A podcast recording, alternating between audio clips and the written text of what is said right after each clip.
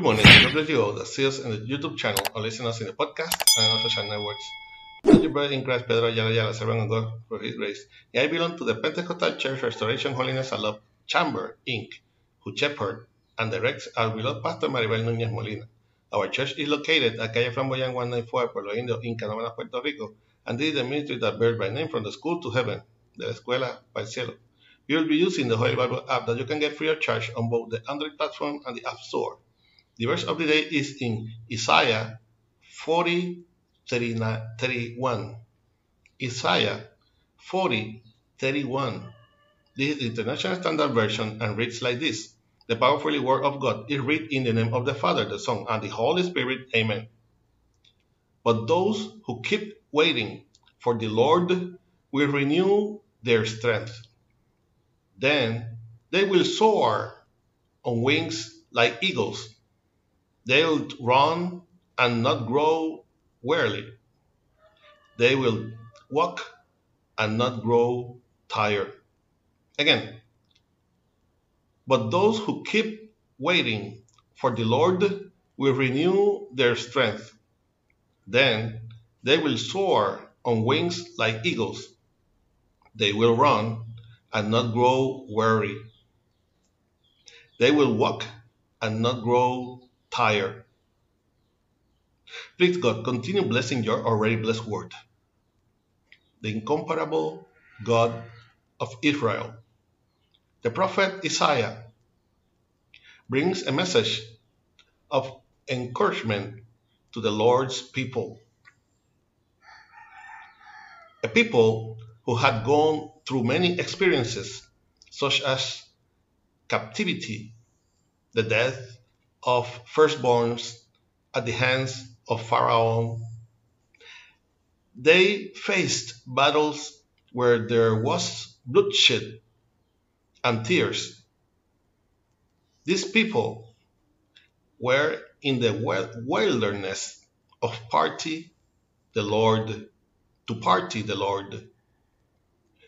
However, despite all the trials, anxieties, pain, and suffering to which Israel was exposed, the Lord has fulfilled his promise not to leave him alone.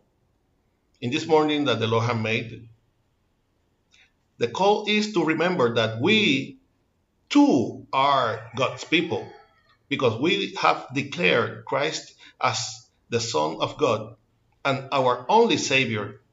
We are children of God. Let us remember that as God's people, we are also exposed to trials, earthly losses, to oppression, captivity, and the persecution of the pharaohs of these times.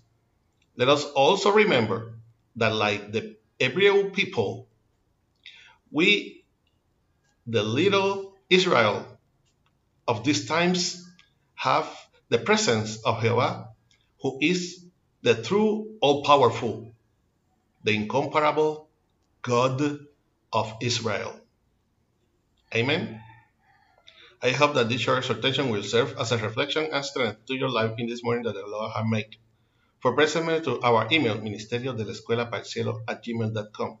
You can also get us on YouTube and listen us in the podcast and Facebook. Remember to like and share us to support this ministry. If you have not already did, subscribe to the channel where from Monday to Friday we will give what we have received by grace. This is brother in Christ, Pedro Ayala, Ayala Ayala, servant of God for his grace, and we will see each other in the next year if Christ has not come to seek us as a church yet. Hoping that our prayer and prayers to a greater come from the school to heaven, de la escuela al cielo. God bless you all.